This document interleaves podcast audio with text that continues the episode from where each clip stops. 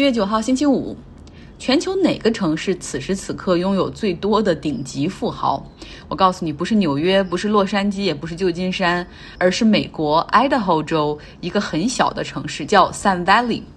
这个小城市旁边的这个小机场里面停满了私人飞机。我的微信公号张奥同学上有照片哈，大家可以来看。以至于本周二的时候，当这个四面八方的私人飞机往这个城市的小机场飞的时候，都造成了交通的拥堵，让美国的空管局不得不通知西海岸和密西根方向所要往这个地方飞的这个飞机需要延迟起飞。那这个呢，就是一年一度的美国亿万富豪，叫它夏令营吧，你可以理解为美国的。博鳌论坛或者是乌镇大会，当然来的不只是互联网行业哈，还有各种各样行业，比如金融业、电讯业、媒体业。那这个一年一度的顶级富豪的聚会，去年因为 COVID-19 取消了。那今年呢，他们是定在从本周二开始，一直到本周六结束，阵容依旧非常的强大。像全球首富贝索斯携女友出席，两个人挺甜蜜的，在媒体面前出现的时候还十指相扣。刚刚离婚的比尔盖茨也来了，在风口浪尖上的他没有女伴儿，出现在媒体前，他是和安达保险的 CEO 伊万。格林伯格在一起，然后我一看这个格林伯格的名字这么熟，长相也很熟。后来一查，果然他是那个美国保险集团昔日的大当家格林伯格的儿子。如果大家看过《大而不倒》的话，就对这对父子应该有点印象。那巴菲特也来了，他呢在比尔盖茨宣布离婚之后，实际上是辞去了盖茨基金会的 trustee 这个职务，就是那种托管人的职务。也不知道是失望了，还是说怕卷入什么狗血的家庭剧情。Facebook 的 CEO 扎克伯格带着他的 COO 雪莉桑德伯格也来了，他们也穿得很休闲哈。别人基本上是商务休闲，但扎克伯格真的是实实在在的休闲。别人至少穿运动鞋，但他穿的是拖鞋。苹果的 CEO 蒂姆·库克也来了，还有像迪士尼、Netflix、华纳、微软、AT&T、索尼哈等很多很多的这些 CEO 都来了。除了这些顶级富豪、响当当大公司的 CEO 之外，嗯，他们也还邀请了一些新晋崛起的企业和行业的代表。那大佬们愿意来这里，主要是因为这是一个很好谈事儿的地方，不论是谈投资并购，还是解决企业家、企业之间的纠纷哈。我们之前讲过一次，就是苹果哈可能有意在针对 Facebook 的商业模式去做一个限制，因为它实际上是去把用户的数数据卖给广告商。也许扎克伯格和库克在这个会议期间就会找机会谈一下，他们以前也确实这样干过。那再比如说呢，之前的 Verizon 并购美国在线就是在这个场合下谈定的。那康卡斯特从 GE 手中买下 NBC 的股权，这两家的 CEO 也是也是在这个场子上握手决定意向的。那再说这个贝索斯当时决定买下华盛顿邮报，也是在这个 Sun Valley 的时候想好并且谈妥的。还有 Facebook 收购 WhatsApp 也是在这儿下的这个决定哈。所以他有这样的魅力去吸引这些富豪参加，那跟着钱来的就还有政客哈，有一些希望能够未来在政坛上有更多机会的新兴政客，也会争取到受邀的机会，然后来和这些大捐款人搞好关系。那有有钱、有富豪、有企业家，就会有媒体。过去呢，他们会允许一些媒体旁听几场非常少的一些这种开门会议。那今年正好以疫情为由，就把媒体所有的都拦在了一个区域哈，他们只能远远的拍照。那几年前，像《纽约时报》的一个记者前来采访，他就说：“哎呀，这个企业家的密集程度，就到了那种他们开车准备回酒店，都差点撞到正在散步的扎克伯格，就是这样了。”而最有意思的是，当时。一个民间的那种 activist，他呢准备起诉扎克伯格涉嫌通过各种渠道，实际上控制了 Facebook 超过百分之六十的股权。那在美国的法律体系中，你要起诉一个人，必须要正式通知对方你开始了法律程序，所以需要递到这个想要起诉这个人手中一份文件哈，然后同时跟他说 “You are served”。那想递交一个文件到扎克伯格手中，就是你要亲眼看到他收到。这是非常难做的一件事儿，因为你看，哪怕是他在 Facebook 里面，他也有自己特殊的入口和电梯给他，他的时间你也完全不知道。所以后来这个人呢就很聪明哈，一下想到来到 Sun Valley，然后在这里堵到了扎克伯格，然后说 You are served，然后拍照作为证据提交给法庭，开始这个正式诉讼了哈。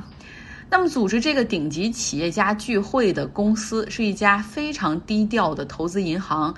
叫 Allen and Co，用媒体的话说，就是这家公司非常的低调，非常的 low profile，但 high security，就但是又极为重视安保和对富豪们隐私的保护。这家公司没有针对这个亿万富豪企业家夏令营做任何一个网站，他们也不会对媒体发布任何信息，他们甚至很少，几乎没有接受过媒体采访。那每一次参加的这个企业家的名单。他们也不会对外公开。那在这几天的会议里呢，他们会安排不同的主题交流，哈，像早餐什么早餐会啊、午餐会啊，但是所有的交流都不会录像、录音，甚至不会搞速记，就是完全给大家一个很安全、开放的空间，让大家去聊。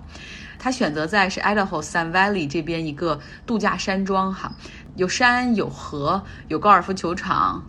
网球场、游泳池，给企业家很多空间去找地方聊，比如说去河里游泳、钓鱼，或者是去散步、爬山、骑马、打高尔夫球，主要怎么样都行哈，就方便你们谈事儿就好。所以从穿着上，dress code 的要求就是运动休闲。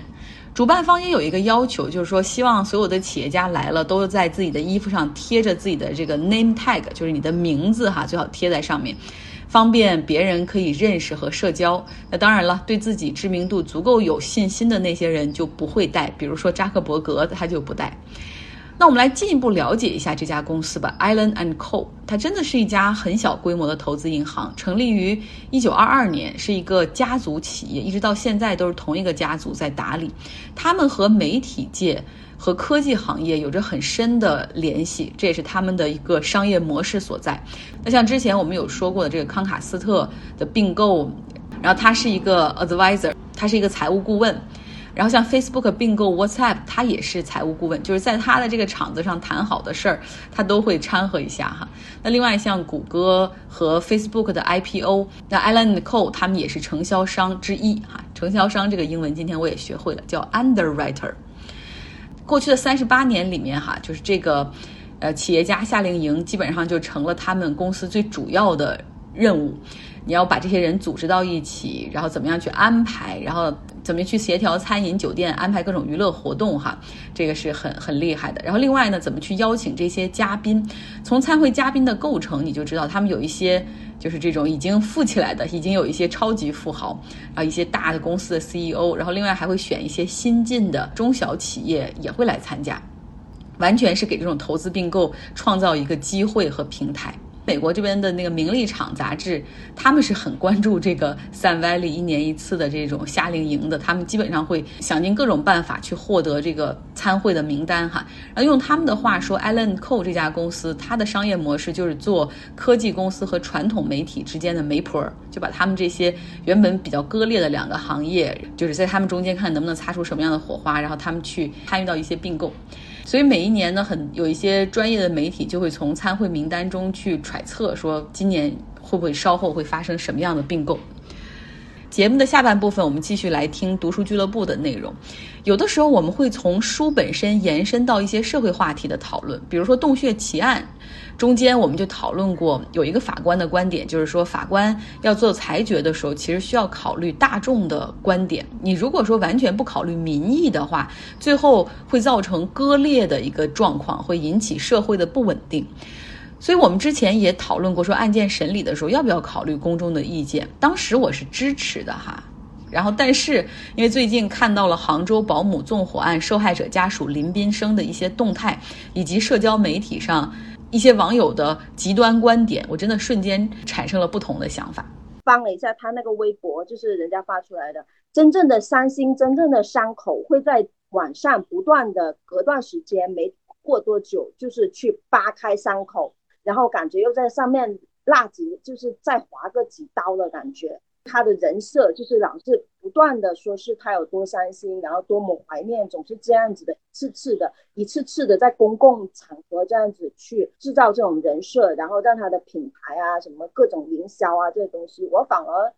就感觉是他做这些事情的预谋是什么呢？还有一个就是大众的，就这样听谁的呢？是媒体的还是怎么样呢？还是？通过这件事的讨论，我会觉得真的是乌合之众，就是大家很容易会被一些假象，然后给给给蒙蔽，然后马上这个所有人的想法都倾向一侧，然后后面有一些其他证据嗯爆出来，然后每一个人愤愤不平，然后又变得很快又变到另外一侧。嗯，这个事情其实我从他爆出他生女儿的那个事之后，我才有了比较全面的了解。之前的话呢，只是啊知道当时那个。保姆纵火那个后边的话，他惹出了很多事情。生了那个女儿之后，其实这个事情就变得比较复杂了，里边有很多的观点在里边交织。呃，有关于他跟就是那个绿城当时赔偿一点几个亿的，也有关于他拿到赔偿之后有没有给到他那个前妻的父母的，因为这中间他的大舅哥又跳出来发了一条微博。还有一部分的话呢，是关于他之前在那个就是各种社交媒体上的说表演也好，说他发的一些信息信息也好，呃，立了一个很高的人设，然后一下子崩塌的。然后还有一部分的话呢，就会讨论到他在最早之前是不是有婚内出轨，甚至有没有跟那个保姆就是合谋去纵火。呃，这个就网上的网民的话呢，各种。就是信息都有，我最后自己去梳理了一下，我觉得这个事情的话呢，这一次事件的被爆出来之后被发酵的话呢，我觉得是他自己之前故意去在社交媒体上去营造了一个很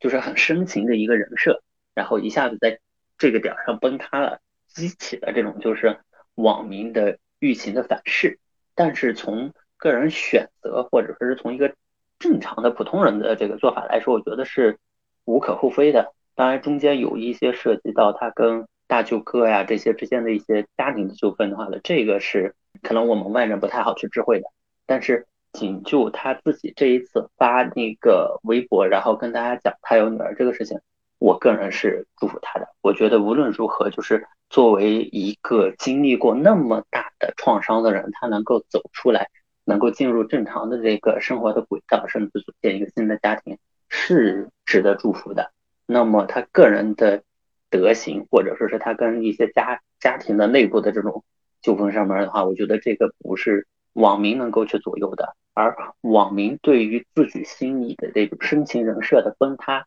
然后产生的这种呃愤怒啊这些的话呢，我觉得是特别不理性的，而且是不可理喻的。因为他怎么做那是他的人生，跟你半毛钱关系都没有。所以这也是我对所有的民意或者说是舆情的一个态度。就如果说这个是一个普通人的话，他怎么做都是他自己的这个选择。如果说是犯了罪，由法律去处理去制裁他。但是这种普通人的人性的纠葛产生的呃七七八八的事情，跟外人一点关系都没有。旁人你没有必要对他进行各种的道德批判。哦天哪，我感觉我就是那本乌合之众里面的那个乌合之众。但是我还是依然赞成那个保姆的死刑，因为我觉得不管是林冰生他自己本人如何，但是他的妻子和三个孩子的死亡肯定是由这个保姆导致的，然后他应该是对这四条生命要负责的。所以说，关于死刑这方面，我还是非常就是是赞同的。只是说我感觉还就是很应了那句话，就是说现在的大众的声音很容易被利用。而且我现在对林冰生这个事情，我还有两种观点在我身边围绕，因为我有朋友在他的公司工作，然后他传出来的消息跟我说的是，他们网上所有爆出来这些东西都是假的，都是编造的。然后我另外一边网上又在不停的说，哦，我们这边有铁证，这边挖出来了挖坟挖出到什么什么证据，然后我突然就感觉我可能是美国民众。就一边特朗普说所有的新闻都是假的，然后一边所有的新闻在说特朗普是假的，我有这种感觉。没有人能告诉你这些到底是不是真的，也有可能，也许李明生他承受着巨大的舆论压力，也有可能他就是个人渣，但是你无法去求证，所以我我就选择不再去看这个案件了。我觉得太狗血了。当年我还在没出国之前，这个事情就已经发生了。这个好像是哪年的案件，我也不太记得。但是当时我还在刷微博的时候，就因为他经常会在热榜上出现，所以当时我就看到了。就是我本人对这个案件其实是我是知道大概有这么一个惨案，然后对这个保姆的这个恶行就感到非常的气愤。但是至于这个后续的结果，因为那个爸爸他在微博上的那个天天发天天发，然后每次发吧都能上那个微博的就是那个头条啊，或者说类似榜单那种第一名、第二名。我当时觉得说这个爸爸这个他这种做法可能会引起群众的这个支持吧，但是我可能就作为那种一般网民，我可能就就是不太关心这个事情，就是哦知道了，对，不会深度参与哈，就是我觉得现在好多的网民那种深度参与，就把这个事儿就把自己都套入到案件其中去想，就是到底对这个家庭公不公平？网民的过度参与，其实其实就造成了网络的霸凌的出现。呃，我想到了江歌案。江哥的妈妈、母亲不是也是，就是一直致力于找那个刘刘元熙还是那个谁啊，去去告他嘛。然后他确实是在网络上是被那伙人是有攻击的，然后他是目前正在起诉中。目前林斌生的案件也有很多人把他和江哥的案件相比，然后就说，呃，林斌生的案件。都已经不知道受害者的名字，而江歌案件我们都不记得江歌母亲的名字，而只就是关注案件本身，江歌遇到的惨的事情。我觉得这两个其实事件是可以做对比。大家就对他的讨论，我觉得对这个林爸爸的讨论，包括对他的评价，上升到了就是深入到了他的私德的领域。我我个人的观点是觉得这是处于一种私德的领域，就是大家好像把这个受害者偶像化了。然后就好像他这林爸爸得到赔偿的依据，就是他本人的高尚和他的深情。就如果大众对他的支持仅仅是因为他遭受的意外本身，然后仅仅是出于对开发商不负责任的这种行为的愤怒的话，今天其实又不需要纠结他是一个怎么样的人。人性是经不住考验的，然后生活也是你没有办法，也是经不住审视的。就是大家都是都是一样的普通人。就你对他，我其实有点不能理解网友这么的群情激愤，到底是为了什么？就觉得网友有时候就是闲疯了，然后自己的生活也不怎么关注，就在网上深入到别人的案件、别人的事情里面就去，可能也是一种发泄吧，就是自己对把自己生活当中的那种不满、不幸，就是发泄到一个跟自己毫不相关的陌生人的身上。其实真的很感谢每周可以参与读书俱乐部的这些小伙伴。每周的这些时间也是我跟大家学习和交流的宝贵时间，我很珍惜。其实鼓励大家更多的投入时间看书，而不是看电视剧。我在《纽约客》上看到一段很好的话哈，那个作者说：“我不喜欢看电视剧，因为我不知道它什么时候会结束。然后呢，看书就不同，你永远都知道你看到了哪里，还剩多少，因为它就在你的手边。”所以，如果你不知道要买什么书的话，可以考虑一下我们读书俱乐部下周要看的、开始看的这本叫《终结了所有和平的和平》，包括我们现在仍在谈的巴以冲突、宗教冲突、恐怖主义这些东西，追根溯源都与奥斯曼土耳其帝国的崩塌有关。所以，如果你想加入到读书俱乐部，有督促、有讨论的完成这本将近九百页的大部头，请来到微信公号张奥同学下面留下你的微信号码。希望大家有一个愉快的周末。